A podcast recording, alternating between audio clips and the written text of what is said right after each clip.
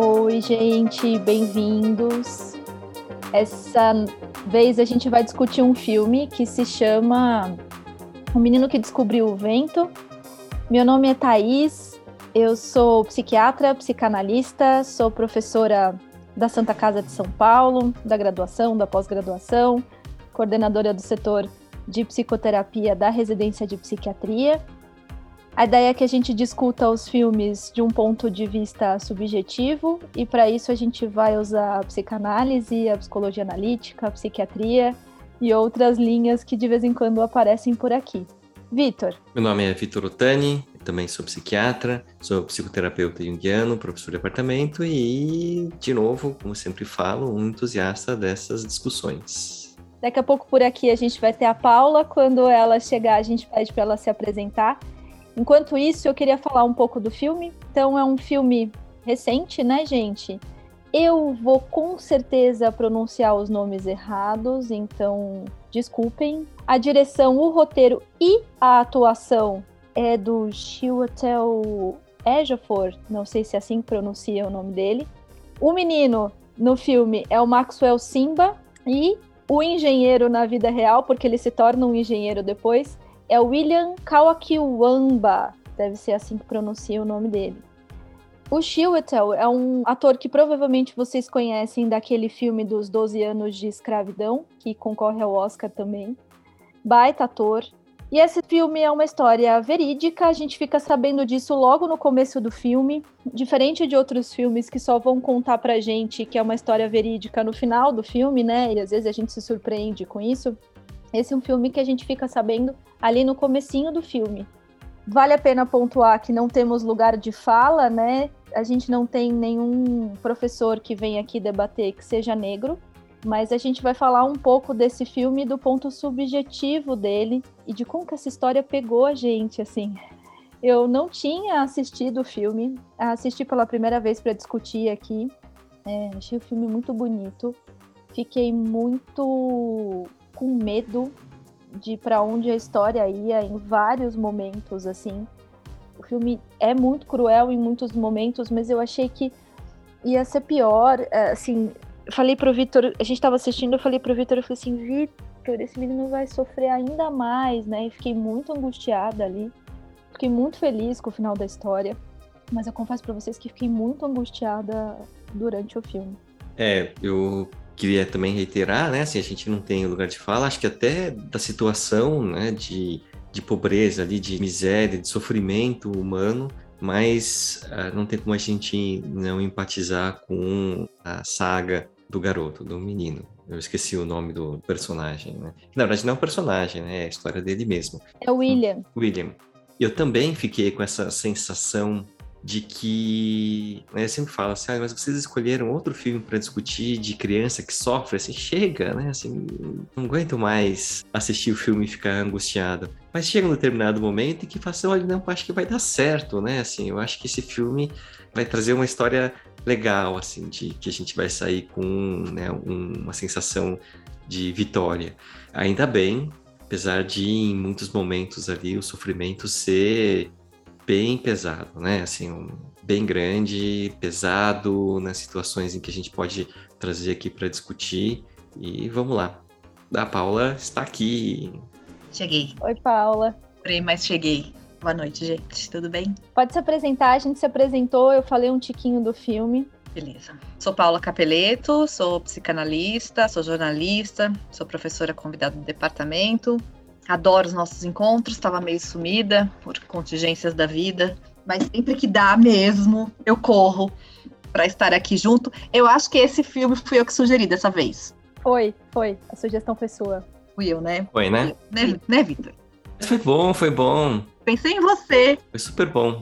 Mas eu pensei em você o tempo todo no filme, com essa coisa do, do sofrimento da criança e do menino, né? Sim. Mas se bem que a nossa proposta essa semana era a gente colocar histórias de menininhos mesmo, né? Era, era. Eu acho que das opções essa é a mais bonita que a gente tinha lá para discutir. Ufa, então. Obrigado, pessoal que votou. Eu assisti esse filme a primeira vez, pegando ele da metade. Meu marido estava assistindo, peguei ele da metade pro fim. Fiquei comovida. E aí, assistindo inteiro, aí eu chorei mais ainda, assim. Fiquei Hoje eu fiquei muito emocionada com esse filme. muito emocionada. Eu acho que, para além de coisas muito subjetivas, muito interessantes que dá para a gente construir junto, pensando nessa história, tem coisas para muito além, coisas de humanidade, assim, para a gente pensar junto, que eu acho que faz o filme valer muito a pena. E é um filme lindo, né? É uma fotografia linda, uma paisagem maravilhosa, uma atuações fantásticas, assim, eu acho esse filme belíssimo, acho que vale a pena mesmo. Eu vou começar com uma dessas questões sociais, né, e políticas. É, a gente estava falando que a gente não tem esse lugar de fala, né, Paula? Mas o Malawi, né, ele é 171 a posição dele no IDH. Ontem teve o, o assassinato, eu sei que daí a gente vai datar aqui o podcast, mas ontem teve o, o assassinato do presidente do, do Haiti. Uhum. E o Haiti é 170. Talvez o Haiti seja uma, uma situação. Um pouquinho melhor. É, um pouco mais próxima, porque a gente conhece, às vezes, por ser médico, pessoas que foram né, para lá na, em 2010. É, mas só para a gente ter uma noção dessa pobreza né, e repensar em pobreza, repensar no nosso país, enfim, muito, muito complexa essa situação social eu também, olha, muitas vezes, estava falando aqui antes de você entrar, Paula, muitas vezes eu falei assim, gente, para onde vai esse filme? Que sofrimento, para onde vai esse menino, assim, né? Aquela cena, para mim, que eles estão no galpão e que o galpão vai ser invadido porque só tem um, um pouco de comida. Eu acho que foi uma das cenas mais sofridas, sei lá, de muitos filmes, assim, que eu assisti. Eu fiquei com uma sensação ali, como eu fico em filmes de guerra em filmes sobre o nazismo, né? Assim, aquela cena para mim foi muito, muito, muito difícil. Mas puxando um pouco para coisa do subjetivo e da teoria, ai que também ficou totem e tabu na minha cabeça aqui, assim, gritando é, de como esse menino tem uma inteligência ali acima da média, um entendimento da situação acima da média, como é difícil ter que vencer aquele pai, né?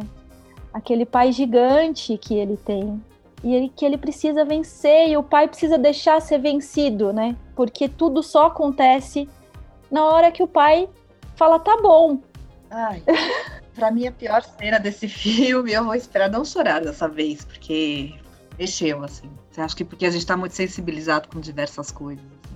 Ele enterrando o cachorrinho. Sim. A costelinha do cachorrinho ali, com fome. Sim. Me lembrou a baleia, sabe? Do Vidas Secas, enfim. É longe, mas o Haiti é aqui, né? Assim, tem, Exato. Tem uma coisa que. Bacurau é longe, mas a gente tem isso também aqui. Né? O que mais me comoveu nesse filme, quando da primeira vez que eu assisti, que não foi essa proposta da gente discutir, então eu não estava com esse compromisso de pensar uhum. as outras relações foi essa coisa assim, meu Deus, o que é uma tomada pra gente? O que é uma tomada? Coisa idiota, uma tomada de você enfiar o seu celular. A gente só lembra da tomada quando o celular tá descarregando a bateria. E como assim? Aquele filme, a gente tem alguma referência que é 2001, por conta da, das Torres Gêmeas, né? Do atentado. Como assim, 20 anos atrás? Que... Ele nasce em 87. Sim. 10 anos. É, é, é, mais novo que eu só como assim alguém que é meu contemporâneo, que vive no mesmo mundo que eu, no mesmo momento que eu do mundo, não tem uma bateria, né, para ligar uma bombinha, para girar uma pá no vento, para levar água para a plantação e tem gente morrendo de fome por causa disso. Então, assim, para mim é, é, é, nesse nível de, de bizarrice que me pega. Eu falei, meu Deus, meu Deus, entendam por que, que a gente precisa lutar pelo básico porque a gente não, a gente está muito distanciado de uma realidade de gente que morre de fome, que morrer de fome devia ser, devia ser proibido, devia ser crime de honra, morrer de fome. Não é morrer de fome porque você precisa tirar riqueza de algum lugar para dar para a distribuição de renda, taxação de fortunas. Veja, é uma bateria, é um moinho de vento e que tem gente morrendo de fome por causa disso. E deve ter, né? E volta a ter, não é que isso já passou.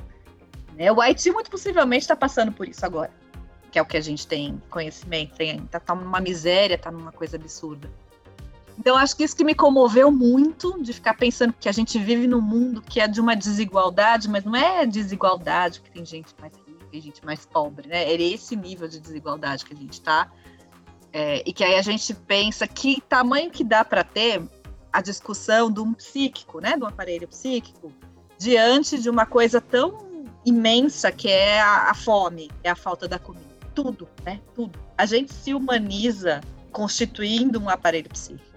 E esse aparelho psíquico é o que nos dá a condição de transformar o nosso meio e de não morrer de fome. Então, aí, tirando toda essa coisa mais comovente, né, que tem nessa parte do filme, é a possibilidade de alguém ali criar alternativas através do pensamento, né? E conseguir mudar uma realidade de um jeito é simples, mas ao mesmo tempo é completamente sofisticado. Porque é muito sofisticado o tipo de inteligência que esse menino tem ali. Sim, sim. E principalmente porque assim, ele não entrou em contato. Ele vai entrar em contato com o livro, ele entra em contato com o dínamo ali na bicicleta do, do professor. E ele entra em contato com o dínamo e ele entende o dínamo sozinho. Ele intui. É, assim. Ele intui que existe um movimento. E assim, é tão bonito ali no filme, porque fica uma coisa que é, é, é muito linkada com a natureza. O tempo todo o filme traz essa coisa da, do ecologicamente correto também. Das árvores que seguram a possibilidade da enchente na lavoura. Sim. Né, da percepção desse pai que não era para vender ali, daquele mestre, né? Que seria um sei lá, um prefeito ali daquele povoado, né? O líder, né? É. O líder daquele lugar, dessa sensibilidade, dessa percepção que a natureza funciona é, em comunhão, né? Assim, as coisas acontecem ali por conta de um ajuste fino entre os elementos, entre os diversos elementos, que se alguma coisa se desorganiza, desorganiza todo o resto. Mas eles têm uma coisa, assim, eles têm isso da natureza, mas eu acho que tem um ponto muito importante, que é o ponto que a mãe faz, que é o ponto que ela traz assim, sim, existe essa natureza e a gente precisa preservar, e a gente entende claramente ali no filme, né, a hora que eles estão cortando aquelas árvores, você tá vendo todo aquela terra seca, né, e as árvores no fundo, essa cena também é muito impactante. Mas a mãe traz uma coisa que daí eu acho que é o que faz esse menino ter essa essa sacada do dínamo, assim, essa, essa intuição, essa pulsão de vida, sei lá, né? Como é que a gente vai colocar? Mas ela fala assim: a gente não vai rezar para os deuses para trazer chuva. A gente precisa descobrir como fazer isso de outra forma. Quando eu casei com você, a gente prometeu que a gente não rezaria para os deuses para trazer chuva. Esta mulher que era a mulher mais cobiçada do mercado e casa com esse cara que é o cara mais honesto de todo o mercado também, né? Assim, que era, ela tinha ali uma posição de destaque. Ela coloca a filha para estudar. Ela tem um, uma pegada a mais ali que eu acho que ela transmite para os dois, para o William e para para Ana, né? Hum. Acho que é Ana ou Anne, o nome da irmã. Annie. Annie, na verdade. Annie. É ela tem, né? Ela tem esse, esse lugar, né? Ela tem. Ela tem esse lugar a mais. Eles são, né? Assim, eles têm esse lugar. Ele é o, o Papa e ela é quem fala: olha, a gente vai. A gente não vai ficar na mesma posição né, dos nossos antepassados, a gente vai para frente. A gente vai dar um passo adiante. E aí ela percebe, né? Quando o pai é, se recusa a deixar né, a bicicleta para o William, ela é quem vai lá e fala: olha, a gente vai perder o que mais, né? A gente perdeu a Anne, vai perder ele, porque a gente está preso, né, no, em alguma crença e não vai dar o passo adiante, né? Ele está falando que ele consegue pensar nisso, né? Então acho que esse voto de confiança, né? Se a gente é, cria, né, ensina e chega um momento que você tem que confiar, né? Então só, então tá bom, você vai conseguir andar sozinho e eu vou ter que acreditar que se você cair você vai conseguir levantar, mas você vai ter autonomia. Que ela faz isso quando ela vai lá, pega o dinheiro e fala: é, William, vai lá comprar, porque ali vende mais barato. E ele se vira. Aquela cena foi para mim também muito angustiante, porque ele vai perder a bicicleta, né? Assim, ele vai ser roubado, né? Ele não vai conseguir carregar aquele saco, né? Nossa. E aí quando ele consegue chegar, ufa, né? Mas assim, vai acontecer alguma coisa ali, porque é muito desesperador, né? Eu não sei o que eu faria ali. Uma turba enlouquecida, né? Tentando entrar ali. E ele é pequeno só tem pessoas mais velhas, ele é pequeno. Sim, tem uma hora, né, que ele tá sentado da, da saca de grãos, e aí tem alguém que tá ao lado dele, essa pessoa olha para ele e fala, vai roubar, vai roubar os grãos dele, porque, né? Mas não, mas é muito vulnerável, né? Antes dessa cena acontecer, tem uma coisa que para mim também ficou muito marcada, e daí é, o subjetivo né, do diretor. Todas as pessoas estão indo para um lado. A turba enlouquecida está indo para um lado. E ele está com a bicicleta indo ao contrário. Você entende depois que eles vão chegar no mesmo lugar, mas o take ali disso acontecendo, ele em primeiro plano, as pessoas é, fazendo aquela fila e saindo correndo, e ele tá indo para um lado, elas estão indo para o outro, né? E esse menino vai na contramão, né? É, e assim, ele usa da inteligência, ele acha uma passagem, ele vê que ele não vai conseguir entrar naquela passagem, ele dá uma volta, então ele se encaixa antes daquela multidão, por isso que ele consegue entrar para pegar o saco. Depois ele consegue sair, ele pede ajuda e consegue uma saída para conseguir sair inteiro. Então, assim, ele realmente é alguém com uma visão diferenciada, que não se deixa contaminar por aquele desespero, digamos assim, né? Alguém que, que mantém uma esperança de um resultado diferente. Daqui, mantém uma humanidade, de novo, né? Mantém uma integridade, uma humanidade. Sim. Mas vocês falaram da, da mãe dele, é, a mãe dele tem um disso. Eu acho que a mãe e o pai são figuras muito importantes para a gente discutir nesse filme, porque essa mãe, esse pai, a gente começa o filme assistindo o enterro uma morte, na verdade, né? O pai, o vô, né? Cai no meio da plantação, né? Numa cena simbólica ali. Não é o vô, é o irmão mais velho, não é? Eu, não, eu fiquei com a sensação de que era, ou pode ser. Eu acho que era o irmão mais velho. É o irmão mais velho. Era o representante, era quem mandava no rolê. É. Isso. Né? Se não era o vô, era o irmão mais velho que era quem mandava naquilo tudo. E ele morre e deixa, e, porque é ele que é o herdeiro das terras e ele deixa para o outro irmão, não é isso? Ou a maior parte. Ou... Para o filho. Ele deixa para o filho. É, aquele homem é sobrinho do, do pai do. Isso, aquele homem é sobrinho do pai. Isso. Bom, de qualquer jeito, né? Deixa para ele não deixa para o irmão. Deixa para outro homem, né? Deixa para outro homem. Escolhe outro homem para tomar conta das terras, que é o homem que vende as terras, inclusive. Enfim, ele tem essa sensação, ele acha que ele não herdou aquilo justamente porque ele não era capaz, né? Não era competente o suficiente. Há toda uma coisa muito primitiva nesse filme, uma coisa tripal mesmo, e acho que essa coisa do totem tabu na hora do enterro. Eu fiquei assim, o que é carnaval? O que, que são esses personagens que surgem? Mas é todo um ritual mesmo, celebrando os ancestrais, celebrando uma passagem que acontece ali. Então eu acho lindo, lindo aquele aquele personagem que tem uma cara de boneca, né? De boneca. Sim. É a personagem que tá vendo a árvore ser derrubada junto com ele. E é a personagem que ele encontra morto depois, né? Que me deu a entender, deu a entender que ele tá morto ali. Morto. Uhum. É, que, que, também marca esse momento do filme que você fala, fudeu, né? Assim, errou-se tudo ali, né? E que depois é, isso é resgatado, né? Essas figuras retornam lá, lá no final, quando o Seth vai ser enterrado também lá, né? Mas eu acho que, assim, então tem toda essa história dessa narrativa desse pai que é um pai que foi preterido, que é um pai fracassado. Pensem no pai que perdeu o emprego, né? É um pai que sustenta tudo, que consegue manter aquela família de algum jeito, de repente é um pai que perde o emprego, perde toda a sua potência com a perda desse emprego. E ali é o sustento, ali é uma coisa muito mais dramática. Mas é nesse nível. Primeiro, o filho tem que parar de estudar, que é um valor familiar ali, ele tem que abrir mão, né? E depois eles vão perder a telha do, da casa, eles tiram para vender é isso, perdem o teto, né? Literalmente ali. Sim, essa também foi muito pesada, né? Porque muito pesada. Quando você entende que eles vão pegar, né, o alumínio lá, o metal para poder vender, para poder conseguir, né, comida, é muito pesado também, né? Isso. E aí ele larga tudo lá e vai lutar, né? É. Que ele sobe naquele caminhão para protestar. Que eu achei essa tentativa de conseguir recuperar a potência, né? Então assim, ó, aqui não tô fazendo nada vou lá e, e, pelo menos vou contar a história para mim mesmo que eu tô fazendo alguma coisa, né? Enquanto isso, eles são saqueados, né? Que cena, né? Porque fica a mulher com aquele bebê pendurado com os dois filhos e ele indo no caminhão, né? Então, quem é que vai ficar lutando? quem tá lutando aqui? É muito forte a hora que ele tá no caminho também vendo o que tá acontecendo ali, né? As pessoas se matando por conta da comida e tudo mais. Então, essa é toda a trajetória desse pai. Essa mãe, a gente não tem muito acesso às referências dela, porque ela larga tudo para viver a vida desse pai, essa tribo, né, para viver nessa tribo, mas a gente tem essa informação de que ela era a mulher mais cobiçada do mercado, mais bonita, mais cobiçada.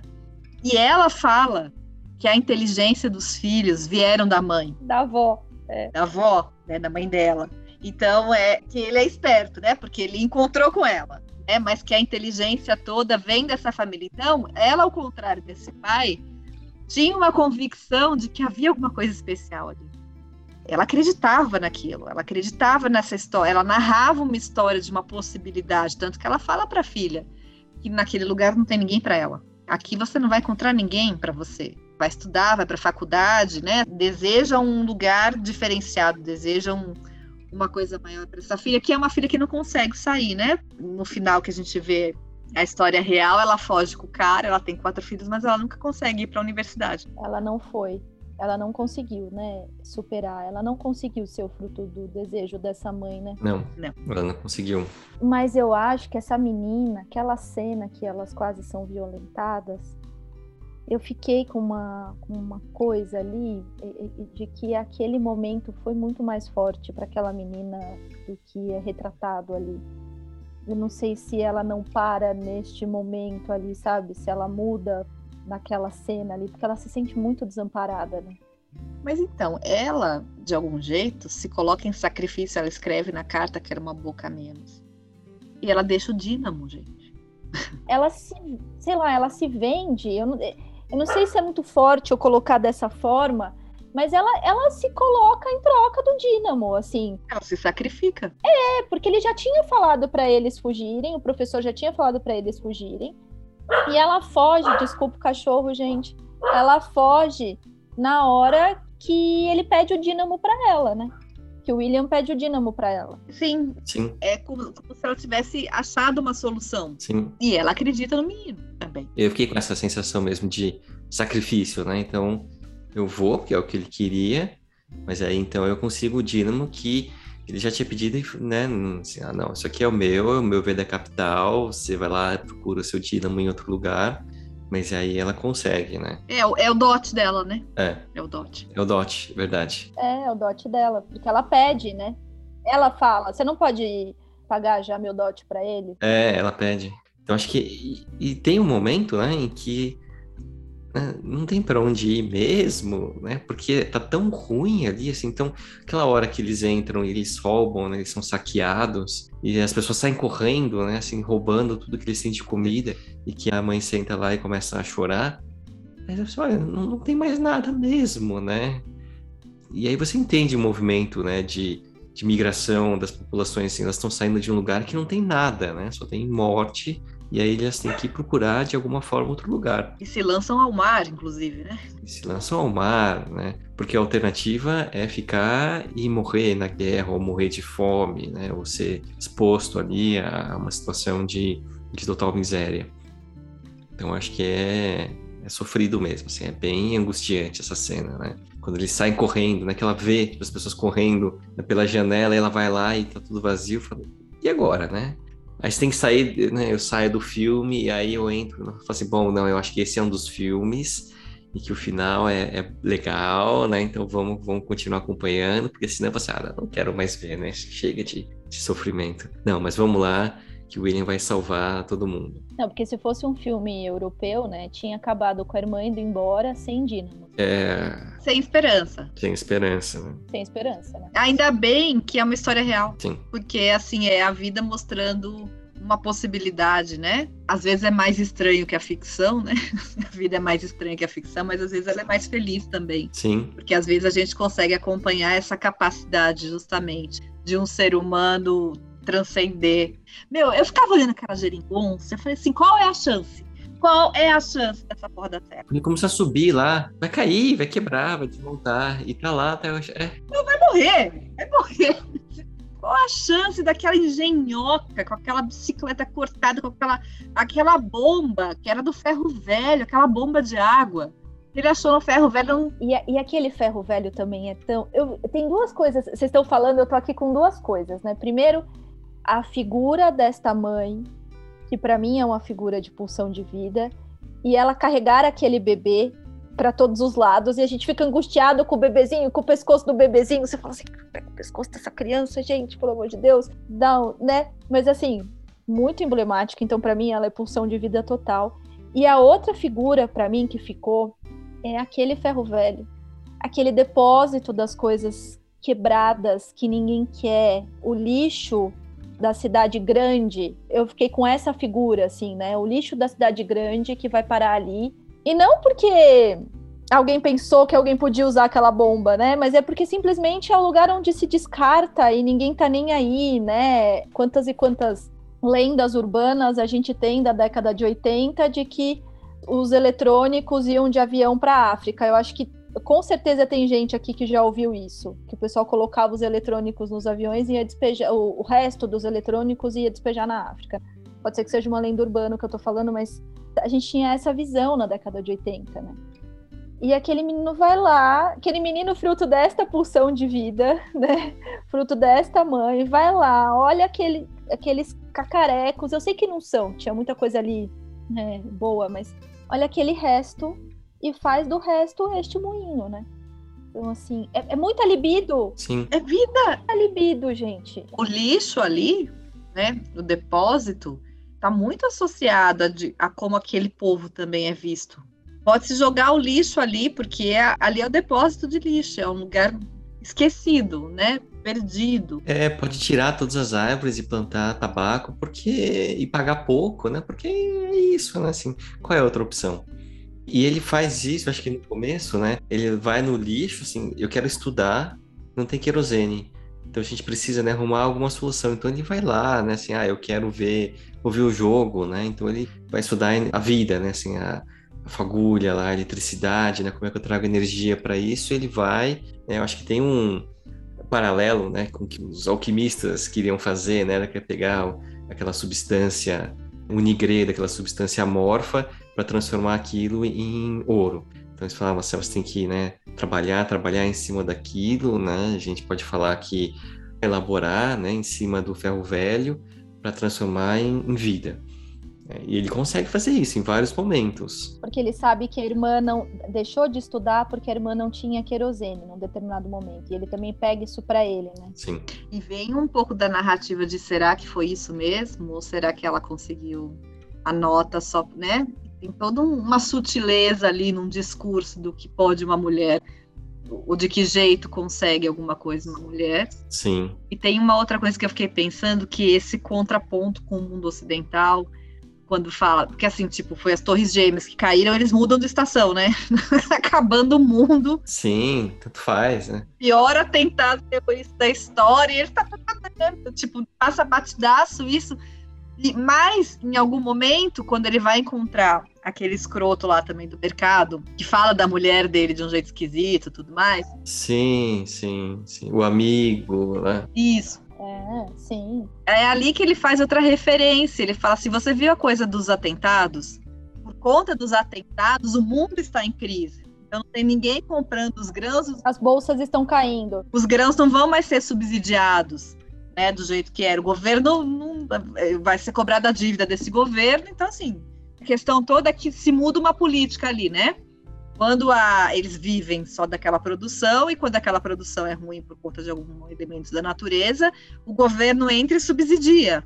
Tem alguma outra coisa que eu também não consegui entender, porque não conheço a história, mas que assim, a, a democracia entra ali como uma mandioca importada, né? Apodrece rápido. Ele fala isso. É, alguma coisa de uma mudança que eu não sei se havia uma monarquia ali, que depois começa a ter eleições e aqueles candidatos que vão ali conversar, e que para eles é uma mudança que eles não sentem o, o, o benefício né, daquela mudança de você eleger alguém, porque enquanto eles estão num sistema em que alguém cuida deles, né, eles são subsidiados, alguém olha para aquele povo que está com fome, em 20 anos, né, é, fazia 20 anos que eles não tinham um momento que eles não passavam por aquilo, eles não precisavam mais rezar como os antepassados, as coisas aconteciam ali de um outro jeito, e aquilo está sumindo, né? E aqueles políticos aparecendo ali daquele jeito que, nossa, é uma democracia, nossa, a gente pode falar tudo, mas descem o cacete no veinho que foi falar que o povo estava passando fome. Então é toda uma crítica social muito sutil. Eu estou lembrando de outros filmes que a gente assistiu, de outras nacionalidades que a gente sempre sente que perde alguma coisa por conta das no... de não ter as mesmas referências históricas, inclusive, né? Então, o que eu senti foi muito uma pegada de nossa, como a gente é distanciado de uma realidade, como a gente tem todo um discurso bonitinho, limpinho, que a gente acha que porque serve para a gente se aplica a todos os outros lugares, o nosso modelo, e como a gente consegue perceber que as, as formas de convivência social, comunitária, elas são muito amplas, elas são muito diversas, elas precisam ser muito respeitadas. É, não há como a gente aqui no Ocidente citar como devem viver outros povos, né? Como devem se organizar outros povos, porque é de uma violência imensa fazer isso. É a coisa da colonização, né, gente? Sim. É coisa do divin aqui, vem caindo que eu vou te catequizar. Sim. Vou puxar outra lenda urbana, que era coisa que se mandava sucrilhos para África também. Outra lenda urbana dos anos 80, né? Uhum. Essa eu não conhecia. É, que tipo, ah, vamos matar a fome na África, vamos mandar sucrilho na África. Mas tem uma nossa, hein? Eu falei dessa dos sucrilhos na, da África, mas tem uma nossa. Alex Atala, inclusive, já pediu desculpas. Também é uma, uma história. Essa é uma história verídica. O Alex Atala vai, vai é, visitar uma tribo dos nossos povos de origem e leva a cesta básica num determinado momento. Tentando ajudar, e depois ele entende, se desculpa, enfim. Mas como, como a gente erra, né? É, porque eu acho que tem essa coisa do lugar de fala, né? Assim, que você fala para o outro dentro da sua experiência que não é a do outro, né? Então, eu acho que tudo bem ter boas intenções, igual né, o Alex Atala, e você errar e você reconhecer, mas acho que é, às vezes falta essa segunda etapa, né? Assim, de reconhecer, falar, ops, né? Tentei fazer, aprendi. É, eu acho que isso é, é, importante. Ninguém precisa saber a priori. Sim, sim. Ninguém precisa entender, até porque nós também somos vítimas de uma educação e de um sistema que nos coloca nesse lugar.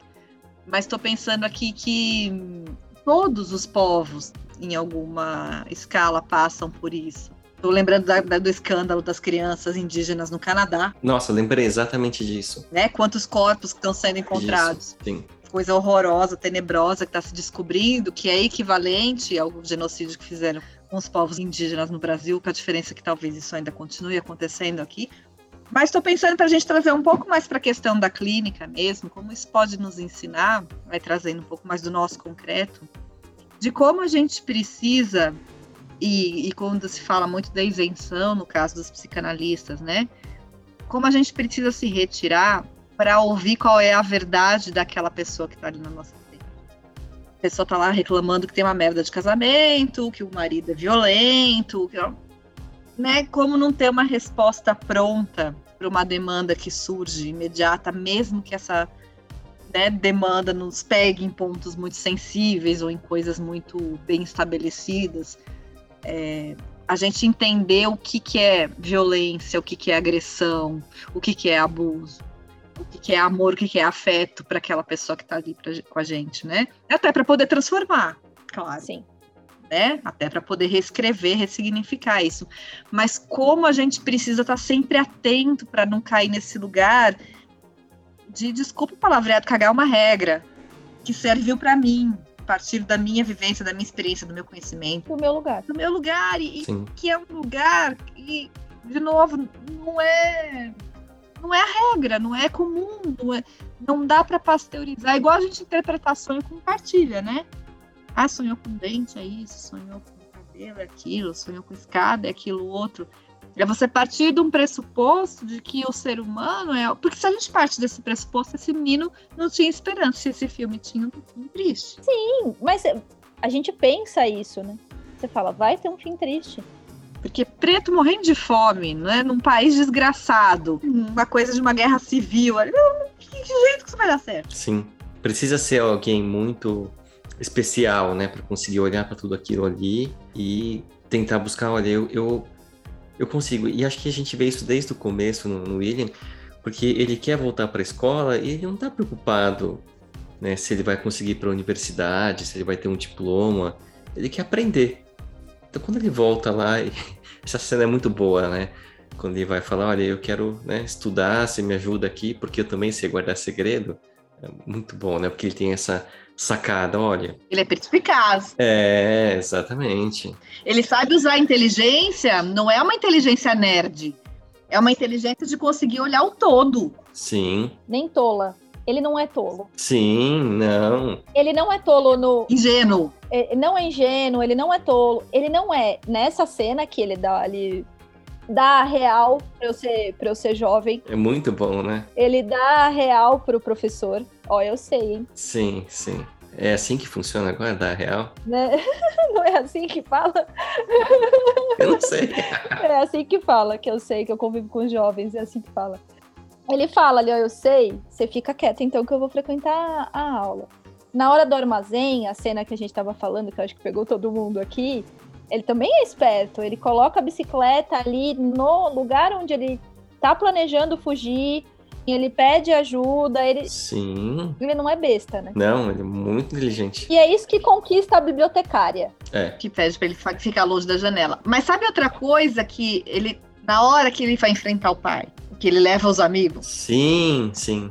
Também esperto, né? ele mostra, né? Ele pega uns pintos emprestados ali. Total, né? Assim, Sim. vamos juntar o de todo mundo aqui, não, mas juntos, né? Pequenininho, mas ó, É. junto o nosso cresce, né? Mas eles recuam. E porque eles recuam é que o pai repensa. O pai se comove, porque ele fica Sim. Ele fica, ele respeita. Eu achei até que era ali que ele ia dar a bicicleta. Mas precisou, obviamente, entrar uma mulher no meio para resolver o rolê. Mas eu achei que ali ele ouve o menino falar. Eles chamam, vamos junto. E ele fala, não posso. Não posso. Então ele não abandona, ele não desiste desse pai. Ele acredita no pai. E por ele acreditar no pai, talvez ele tenha aberto uma possibilidade de- do pai também acreditar nele mesmo. Porque não é acreditar no menino é acreditar no que ele produziu. Ele fez esse menino. Ele fez esse menino, ele investiu na educação do menino, ele compra roupinha lá, calça larga, Pra durar. para o menino ir na escola. Ele também investiu nisso. Quando ele dá a bicicleta para o menino, ele não está acreditando no menino, ele está acreditando nele. Mas esse é um momento de educação muito importante, né? Porque na hora que você consegue entender que você vai ser superado, sim, não tem como, por N, N questões, por uma criança que você investiu, que você ensinou a te superar, você deu ferramentas para essa criança para que ela te supere. É, a gente fala na psicanálise uma coisa que às vezes fica mal interpretada, né? A gente fala que a gente precisa matar pai e mãe, né? Todo mundo também já ouviu isso. Eu tô, eu tô com as frases hoje, né? Prontas. Essa não é uma, uma lenda urbana, né? Assim, não é desta ordem. Quando a gente fala que a gente precisa matar pai e mãe, é no sentido que a gente precisa superar. Que tem um momento nas nossas vidas que a gente precisa ser maior. No sentido de sair de casa, de, de prover outras coisas, mas num sentido subjetivo, de entender que a vida continua, que outros frutos vão vir, que outros filhos vão vir, que outras pessoas vão vir, que você não está grudado e submetido a essa família de origem, vou colocar assim, e nem você como pai também vai ter ali pleno controle e, e deixar na submissão o resto da vida. Por isso que Totem Tabu ficou muito para mim, porque esse pai deixa esse menino superá-lo e o William tá tentando ali o tempo todo, né? Porque o William já viu que ele é mais capaz no sentido de montar o moinho. E aí a gente pode ser bem subjetivo, né? Porque ainda, além de tudo, é um moinho, né, gente? É um, é, É um fala, né? é um falo, né? Grandão. Aqui, né? Vai lá em cima. E que, assim, é muito curioso, muito interessante o que você tá falando, Tatá, tô pensando em várias coisas, mas assim, essencialmente, a experiência de você passar o bastão é uma experiência muito difícil para quem passa. Que é um falo também, gente. Olha aí, né? Psicanálise, né? O Freud era um gênio. É falo, né? É uma, pelo menos eu falo porque é o que tem, é o que pode ser visto. E talvez porque pode ser visto, a gente possa explicar melhor, é só por isso. Então, é, o bastão que é passado é difícil para quem passa e é difícil para quem recebe.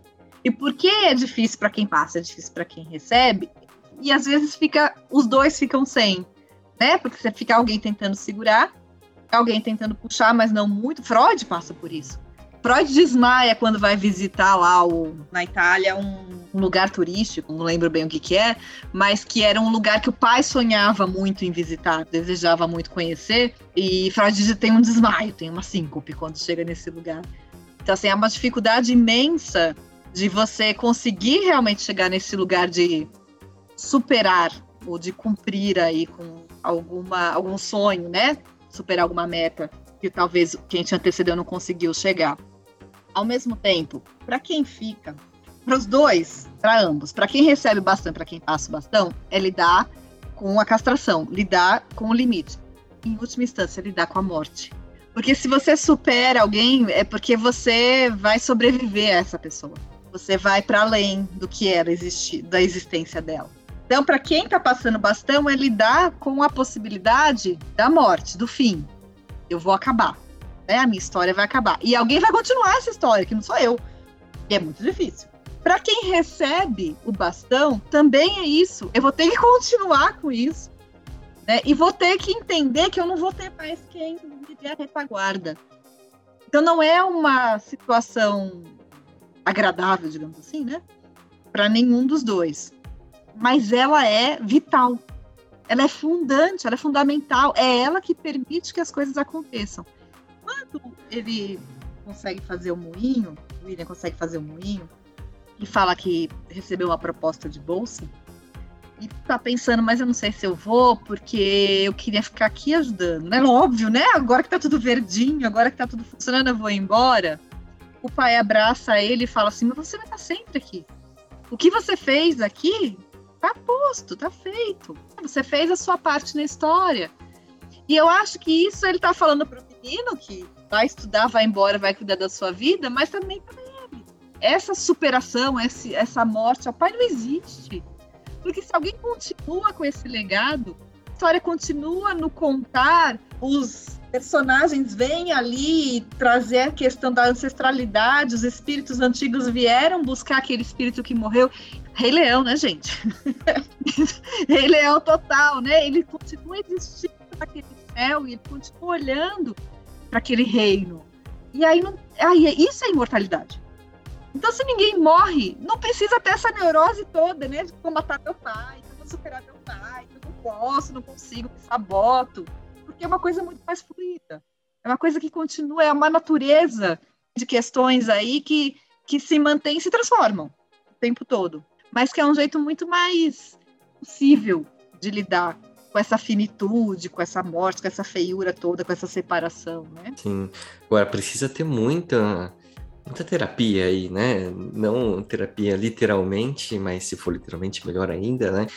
Porque assim, junto, né, com o bastão vem toda a carga, né, das expectativas, as projeções, o que aquele pai queria, tanto é que em algum momento ele fala assim, você não vai estudar, chega dessa porcaria, você vai fazer que nem eu, que minha expectativa é que você faça, né, o, o que eu faço. Are a terra. É isso mesmo, sabe? Aqui arar a terra amanhã, assim que o sol nascer.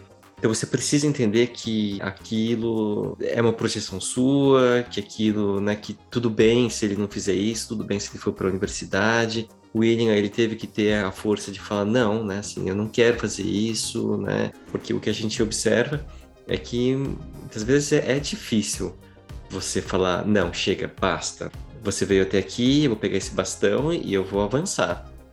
Eu não vou ficar aqui no mesmo lugar parado. Eu acho que para ter essa, essa expectativa é muito muito difícil, requer um trabalho muito pesado. A, a Anne, ela faz isso saindo, literalmente. Então ela também consegue superar assim, naquele momento, depois você vê que ela, ela não consegue, né, ir para a universidade, que era o sonho dela, mas ela fala, olha, não, assim, não, não quero isso, né? se não tem nada aqui para mim, então eu não, não vou ficar aqui. É, e o Jung falava que essa nossa maior maldição é a história não vivida dos nossos pais. Então, o pai do William, né, que ele queria, né, assim, fazer a terra dar é, frutos e, e, conseguir cultivar, e aí ele ser digno de receber, né, a, as terras que era do irmão mais velho, né? assim, essa projeção né, de tudo que vem. E o William chegar e falar, olha, eu essa história para mim vai até aqui. Depois eu vou construir a minha, é muito complicado. Com a idade dele, quase impossível, né? Quase impossível, né? Por isso que ele é alguém fora da curva. Vira filme. É, não quer ir só para faculdade, para a escola, para ir para faculdade, cair fora e arrumar um emprego. Daqui é o que no começo tem a cena, ah, você fez, né, você vai para a universidade, você não vai ter dificuldade de arrumar emprego. Ele não está pensando nisso. Está pensando na sobrevivência, em como conseguir melhorar a vida de todo mundo, com ou sem diploma. É, é isso, assim, é a história que virou filme. Eu acho outra coisa importante para a gente falar também, que é isso, né? Então, assim, é um negócio muito hollywoodiano mesmo, né? O que é, é uma história muito, muito fora da curva. E a gente tende a classificar, e aí eu chamo a atenção, a nossa atenção mesmo, né? A, a Anne como alguém que não fez isso. Como se o único caminho que seria um caminho de sucesso para ela fosse um caminho onde ela fosse estudar na universidade. Como se viver um amor e constituir uma família, ela teve quatro filhos com esse homem, também não fosse uma opção que desse conta do desejo dela. Talvez ela também tenha escapado desse desejo familiar. Do mesmo jeito que o William. Que era o desejo da mãe que ela estudasse, né? Justamente. Sim, sim. Porque o desejo familiar para ela era que ela fosse para uma universidade. Que ela encontrasse alguém fora dali, né? Que era pouco para ela. E que talvez ela também tenha que ter escapado desse destino, que era o destino traçado por essa família, mas que o desejo dela não é tão glamuroso. Então, também, de novo, entra essa nossa tendência né, a construir uma trajetória de sucesso a partir de, uma, de um olhar nosso. Lembra quando a gente discutiu aquele filme que a mãe era border, que era a nossa Gisele querida também, que era mãe? Sim, sim, Sim. Que no final o menino, o menino escolhe deixar a mãe doente, lá a mãe era uma drogada, doente no hotel e ir para a universidade. Uhum. E a gente fica, ufa, ainda bem que ele largou ela lá, né? E não ficou ali amarrado aquela história. A partir de qual ponto de vista aquilo era uma escolha melhor?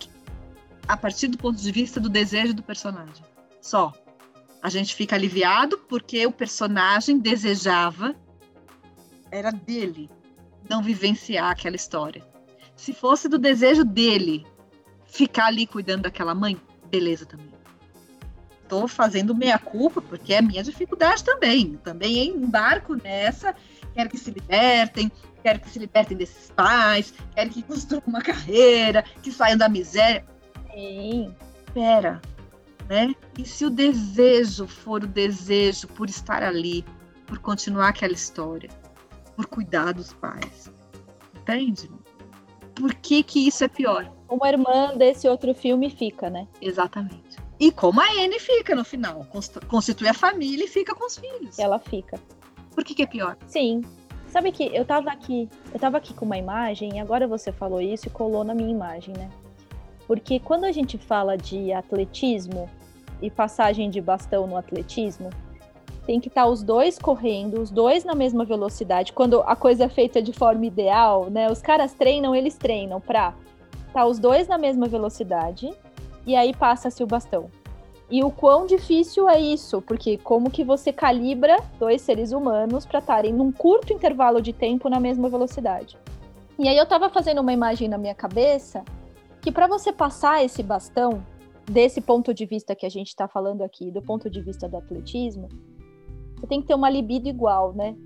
Você tem que, você tem que ter um querer igual das duas pessoas. A que passa e a que recebe tem que estar tá ali no mesmo momento. Porque se os momentos são diferentes, talvez a coisa também seja mais dolorosa, né? E a gente não reconheça qual é o desejo de quem recebe, como a Paula estava falando. Não sei se a gente pode colocar a conta da velocidade na libido, né? Se tem que estar tá investido ali os dois da mesma forma, não com a mesma quantidade, mas da mesma forma, no mesmo momento, para que essa passagem se dê, né? Porque a passagem assim, é quando um tá pronto para passar para o outro, né? E isso é, é, difícil. Tanto é que assim a gente vê como que as pessoas elas costumavam muito mais fazer isso, né? Através dos rituais. Então você tem um ritual quando a partir desta data eu deixo de considerar você criança e você vira adulto. ah, mas eu né, amadureço mais, mais cedo ou mais tarde, problema seu, né? Assim, participou do ritual, agora você já é adulto. Aí depois você tem um ritual para você casar, né? Então, a gente espera que depois desse ritual você deixe de ser solteiro e você entenda que você é uma pessoa casada. Depois para morrer, né? Para as pessoas entenderem, assim, olha, a partir desse momento essa pessoa não está mais aqui. Tem um, uma importância né, simbólica de você poder trabalhar disso sem ser sendo no, no fazer, né, de preparar o ritual. Foi daquele filme que a gente discutiu, o filme japonês, como chama mesmo? É... A partida. A partida, né? Tem todo o processo ali, como você ajuda, né, no ritual, sem palavras, né, a fazer essa transição. Então, assim, você tem que estar pronto para essa transição. E o que a gente vê no filme é existe o ritual lá de, de você, né, acordar cedo de manhã e arar a terra. Né? A partir do momento que você está pronto para fazer isso, você então agora começa a ajudar, você é o homenzinho da casa. O ritual de você tá aqui a sua roupa, né, seu uniforme de escola.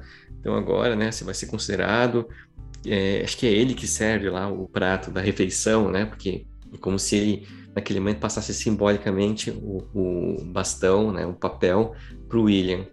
Mas aí quando chega na hora do vamos ver, é difícil, né? Porque como se você pensasse assim, olha, então quer dizer, ele fala assim, tudo que eu fiz foram escolhas erradas e que vai vir alguém aqui para consertar o que eu fiz. Não é, não é consertar o que você fez, né? Não é uma competição, né? É uma sinergia. Mas é difícil para as pessoas entenderem isso. É... Por isso que o ritual ele é. Eu acho que assim dá para a gente entender na micro, né, no familiar, como é difícil para as gerações antigas compreenderem as novidades e os novos desejos e demandas das novas gerações. E nesse filme também fica muito sutil, mas também fica muito óbvio como as mudanças sociais também precisam acompanhar o que se faz de diferente, mas precisam estar sempre atentas para a necessidade daquela população. Do mesmo jeito que quando você tem um filho, você vai querer ensinar para ele o melhor do que você aprendeu, você vai querer para ele o caminho mais fácil ou o mais que possa trazer maiores benefícios, maior sucesso.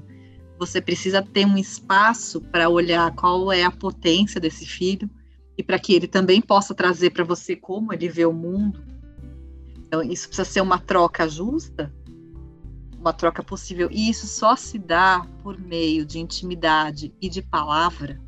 Não tem outro jeito. Se não dizer, se não falar, se não nomear o que está acontecendo, o que está se vendo e tudo mais. Né? E assim também quando eles vão conversar com aquele diretor maldito da escola, que a mãe questiona, né? Que governo é esse? Isso não fui eu, foi o governo. Que governo? Né? Quem é que está cuidando da gente? Do que, que você está falando? Sim. E aí ele deixa o menino voltar para a biblioteca. Então é essa coisa da gente não transformar nenhuma relação, nem essa pessoal, nem essa individual familiar, de um jeito burocrático. Eu sou pai, você é filho. Eu sei, eu mando, você obedece. Né? Você vai fazer do meu jeito, porque a hierarquia manda que seja desse jeito. E nem socialmente a gente pode estar amarrado num sistema que pode ser muito efetivo no papel, muito eficiente no papel, mas que não traz respostas concretas para as necessidades daquela população. Isso não pode se distanciar, né? não pode se perder, porque senão fica injusto, porque senão gera miséria. O Sim. governo, né? o sistema de governo só existe para dar conta da necessidade de uma população, que é gente, é isso. E é por isso que eu volto no começo do que eu falei. Como é que a gente vive num planeta que as pessoas morrem de fome? Como é que a gente pode estar num lugar que isso seja possível? Né? E não é que morre de fome longe, morre de fome no nosso lado, morre de frio, gente. Sim. Morrer de frio. Né? Na mesma cidade que a maioria da gente. Como é que alguém pode morrer de frio? Não, e morre de fome. E morre de fome em São Paulo. Morre de fome, de desnutrição. Criança morre de fome. Em São Paulo. É para se repensar. Né? Que tipo de modelo a gente aceita porque a gente nasceu e a gente nasceu aqui, sempre foi assim, sempre foi essa história que contaram pra gente. Do mesmo jeito que a gente desconstrói a nossa história familiar em terapia. Né? E a ideia é essa, e a terapia é um processo individual Eu acho que essa possibilidade da gente reconstruir a nossa história individual, ressignificar e se libertar, né, precisa servir para a gente também se repensar enquanto sociedade, né? Precisa servir, entende? Porque senão a gente, o que, que adianta a gente se salvar sozinho? Tá óbvio que sozinho a gente não faz nada. Ela fala, né, assim, quem que governa? Assim, é, temos nós aqui. É, somos nós que existimos aqui, não é, tem? Sim. É aquele homem que aparece lá, né, todo cheio de salamaleque. Quem que é aquela criatura? Sim, que... naquele comício. Naquele comício, né, aquele negócio completamente bizarro que, né, não, não serve a nada. Mas mesmo no comecinho, no comecinho, quando aparece o caminhão com as pessoas fazendo que um comício no caminhão, vai. Sim. É, ela fala, ou ele fala, não lembro qual dos dois, se é o pai ou a mãe, fala assim, a gente vai ter que aguentar mais alguns meses disso daí, né? Assim, aquilo não representa, né, eles, né? Parece uma campanha política, né? Parece uma campanha sim, eleitoral. Sim, Vitor, você tem uma pergunta aqui. Será que um ritual mais representativo é uma perda na sociedade atual? Olha, né, como todo bom psiquiatra, a resposta sempre é depende. Eu acho que, assim, a, o papel do ritual é ajudar a gente a fazer a transição porque transição não é fácil, né? Quando você vai transcender, você de uma etapa para outra, você precisa morrer para a etapa anterior para você poder ir para a seguinte. E a gente sempre fica muito apegado aí a, a, algumas questões, então o ritual ela tem essa esse poder de facilitar isso, né? É o que a gente vê, por exemplo, muito claramente com o luto sem o velório, né, sem o corpo, sem a parte do luto, sem esse ritual, é muito mais difícil de você entender e elaborar a perda. Mas uh, eu acho que o ritual ele pode ser interno também. Né? A gente não precisa ter um ritual externo, que isso é uma coisa muito é, muito óbvia, muito fácil de você ver. Existe uma data, um lugar, você vai lá, né, tem um ritual que você faz, mas ele é acima de tudo simbólico. Então, o, o, quanto, né, aquelas figuras que aparecem lá, né, os espíritos, né, dançarinos que aparecem, né, e quando a, a Terra está árida e está tudo se acabando, né, ele aparece lá caído na árvore, talvez sem vida, depois eles retornam, quanto aquilo é literal, né, o quanto realmente tem algumas pessoas é, vestidas daquele jeito que vão na vila, e o quanto aquilo é simbólico, né, o quanto aquilo é representação da, do meu entendimento, da minha elaboração do que aconteceu. Né? Então, eu estou vivendo no começo do filme o luto, porque o líder do grupo morreu, e aí vem né, os dançarinos, e aquilo talvez seja muito mais né, simbólico de entender né, a passagem do que literalmente eles aparecerem lá e, e, fazerem a, a dança. Então, acho que é, o ritual ele não precisa acontecer no exterior se a gente permitir que ele aconteça no interior. O problema é, é o quanto a gente permite que isso aconteça, né? Chamar atenção para a coisa do ritual, é, possibilitar que isso seja compartilhável, né?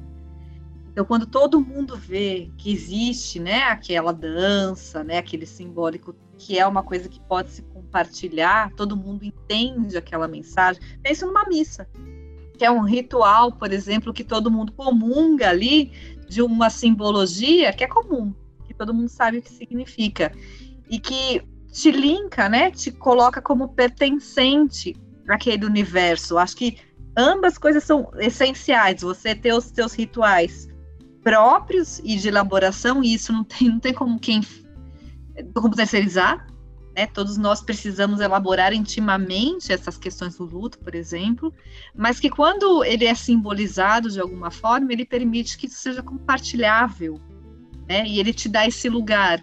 Eu acho que é essa diferenciação permite com que a coisa fique um pouco mais palatável, digamos assim, mais possível. Sim.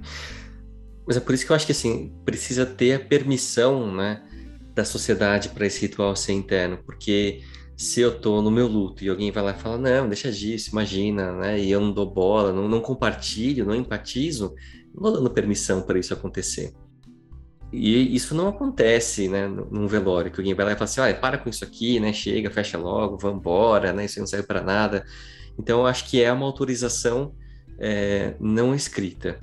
Mas se a gente pudesse fazer isso, né, e as pessoas pudessem se sentir autorizadas a viver isso internamente, eu acho que talvez a gente tivesse uma necessidade menor dos rituais. Não que eles não sejam importantes, mas acho que não precisaria se materializar. Pelo menos não com, com tanta frequência.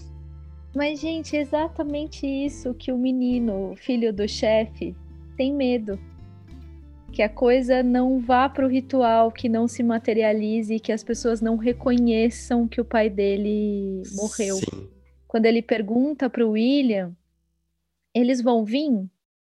Eu acho que são homens que estão ali fantasiados, não sei porquê. Eu acho que tem a ver com o nosso folclore pensar que são homens que estão ali fantasiados, né? E ele fala, eles vão vir? É porque ele tá com medo, né? Mas tá então, eu acho que esse, os rituais e essas simbologias todas, essa liturgia toda, ela é importante para dar forma para aquilo que não tem forma. Eu acho que essencialmente é importante nesses momentos para dar conta de coisas que a gente não tem palavras. A morte, por exemplo. Eu acho que é aí entra um ritual, né? Aí entra alguma coisa artística, talvez alguma coisa da música, da dança, de uma outra expressão que leva a gente para uma outra dimensão, porque essa dimensão física é pouca para dar conta de alguma coisa que a gente desconhece. Para todas as outras coisas, talvez, talvez individualmente a gente possa dar alguém chorando, alguém bebendo, alguém drogando, alguém transando. É assim, para talvez todas as outras coisas a, a, as pessoas possam utilizar do próprio corpo para manifestar né, a sensação. Para essas coisas que não tem, né, que, gente, que é isso, é um, é um, limite, e a morte é, é a expressão máxima disso, né? Eu acho que é aí que a gente entra com mais necessidade de simbolizar. Sim. E eu vou dar um exemplo do que está acontecendo com a gente. Eu acho que é todo mundo, né? Assim, tá todo mundo sofrendo dessa coisa de a gente não poder ritualizar a morte por conta da pandemia e da necessidade imensa que a gente está tendo de se manifestar neste lugar, né? De pandemia.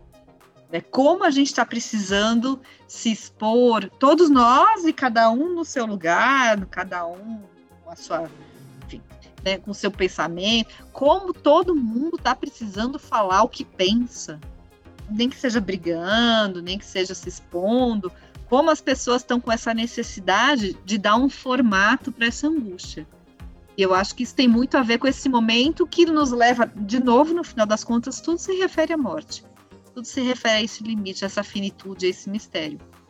Mas eu acho que todos nós estamos com uma necessidade, talvez inédita na humanidade, de nos expressar. Né? Sendo, seja indo para a rua, é, colocando um avatar no, no, na rede social, enfim, né? eu acho que está todo mundo com uma necessidade imensa de ilustrar alguma coisa que está sentindo nesse Gente, carteirinha de vacinação. Sim. Sim. Quem é que na vida em algum outro momento guardou, publicou, né? Guardou. E, e, eu queria dizer que eu vou plastificar a minha. E vou plastificar, vou montar o scrapbook, sim, da vacinação. Gente, é, é o documento histórico que assim vai contar a história para quem vem depois da gente, muito depois da gente. A foto, o vídeo, né? Como a gente está precisando dar forma a isso.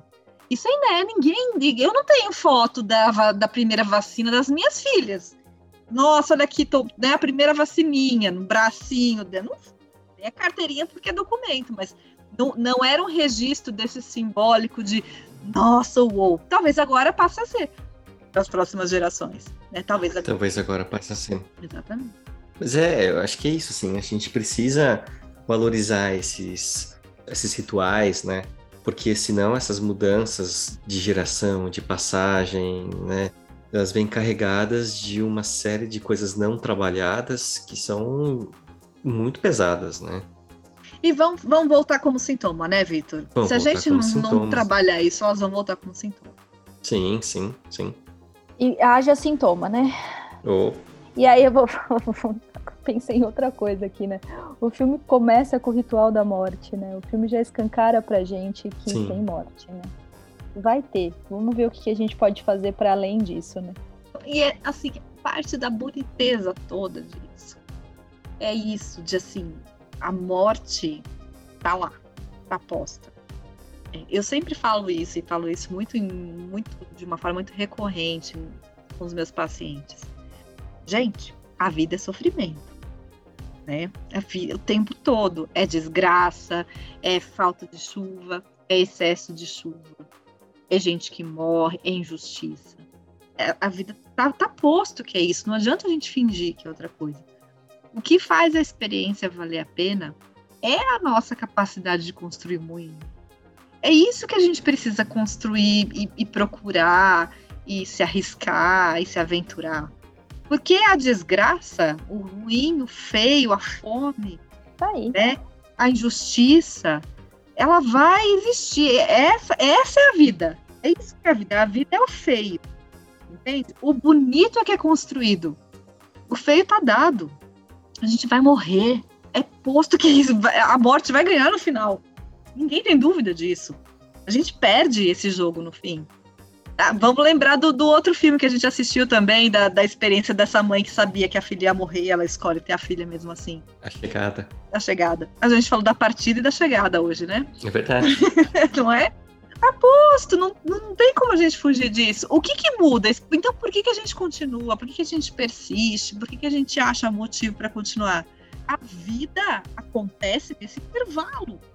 É onde a gente inventa um jeito de não morrer de fome de salvar alguém, de ter uma ideia, de desenvolver um raciocínio, pensar numa solução. Isso é vida. Isso é pulsão de vida. O que, que é pulsão de vida? É isso Exato. Pulsão de vida é arrumar encrenca. É barulho. É arrumar encrenca, gente. É barulho, é arrumar encrenca. É olhar. É... Pulsão de vida é quebrar uma bicicleta ao meio para poder fazer um moinho de vento. Você olha para a bicicleta e você fala assim: você vai você vai, vai, perder a função de bicicleta. É a única coisa que essa família tem que sobrou é essa bicicleta. E você vai rachar lá no meio? Uhum. Porque vai ter mais vida com essa Exato. vida que tem. Exato. E é por isso que a gente tem filho. E é por isso que a gente casa. E é por isso que a gente continua estudando. É por isso que no feriado a gente vem discutir um filminho. É por isso, é porque a gente acha que assim, de algum jeito pode ficar mais gostosinho Ei, vamos pôr um açúcar, tá ruim, vamos pôr um açúcar, isso aqui vai ficar mais gostosinho, vai ficar mais palatável. Eu vejo muita gente que prega uma fé, né, uma coisa muito ortodoxa, uma coisa muito pronta, pré-fabricada, e que na hora do aperto, na hora que isso é posto à prova, bosteia, né, assim, arrega, entende? Eu acho que a verdadeira fé é isso, é você ter alguma esperança de que tem algum outro jeito. Entende? Tá? Não é o jeito perfeito, não vai dar tudo certo no final. A gente vai prolongar um pouco mais, ou a gente vai fazer a experiência ficar mais legal. É, é o cuidados paliativos, entende? Então você vai morrer, não tem mais. Ah, mas tem como ficar mais gostosinho, tem como ficar mais confortável, tem como ficar mais macio, faremos. E eu acho que é essa referência que a gente precisa ter, não é de um sucesso. Vai ser bom, né? Nossa, não vai ser bom, vai ser legal. Não, não é essa a referência. A referência é o ser o melhor possível. Né? É isso que a gente está sempre precisando buscar. Qual é o melhor possível? Essa vida dessas pessoas com a água ali ficou boa, gente. Pelo amor de Deus. Sim. A água resolver. Não, as pessoas pararam de morrer de fome. Tem muito que andar ali. Tem muito que andar. Mas é ali, é a resposta que foi suficiente para que a vida continue. Para que se continue a desejar. Então eu acho que é, é nesse lugar que a gente precisa olhar sempre. Né? O que, que faz eu continuar desejando? Né? E é isso que a gente precisa continuar procurando é, e personalizando de acordo com cada cenário. Libido. Libido. Tesão, né, gente? Bora para as considerações finais? Eu vou puxar a fila, assim. Eu, eu sofro, mas eu gosto de filmes que são de história reais, né? Assim, porque eu acho que a gente pode conhecer esses outros lugares. De alguma forma, todo filme é uma história, né? Por mais que ela seja modificada, se alguém pensou naquela história, né, e filmou aquela história, ela se torna real e ela veio de algum lugar, né, de alguma referência. Mas eu, eu gosto desses filmes, assim.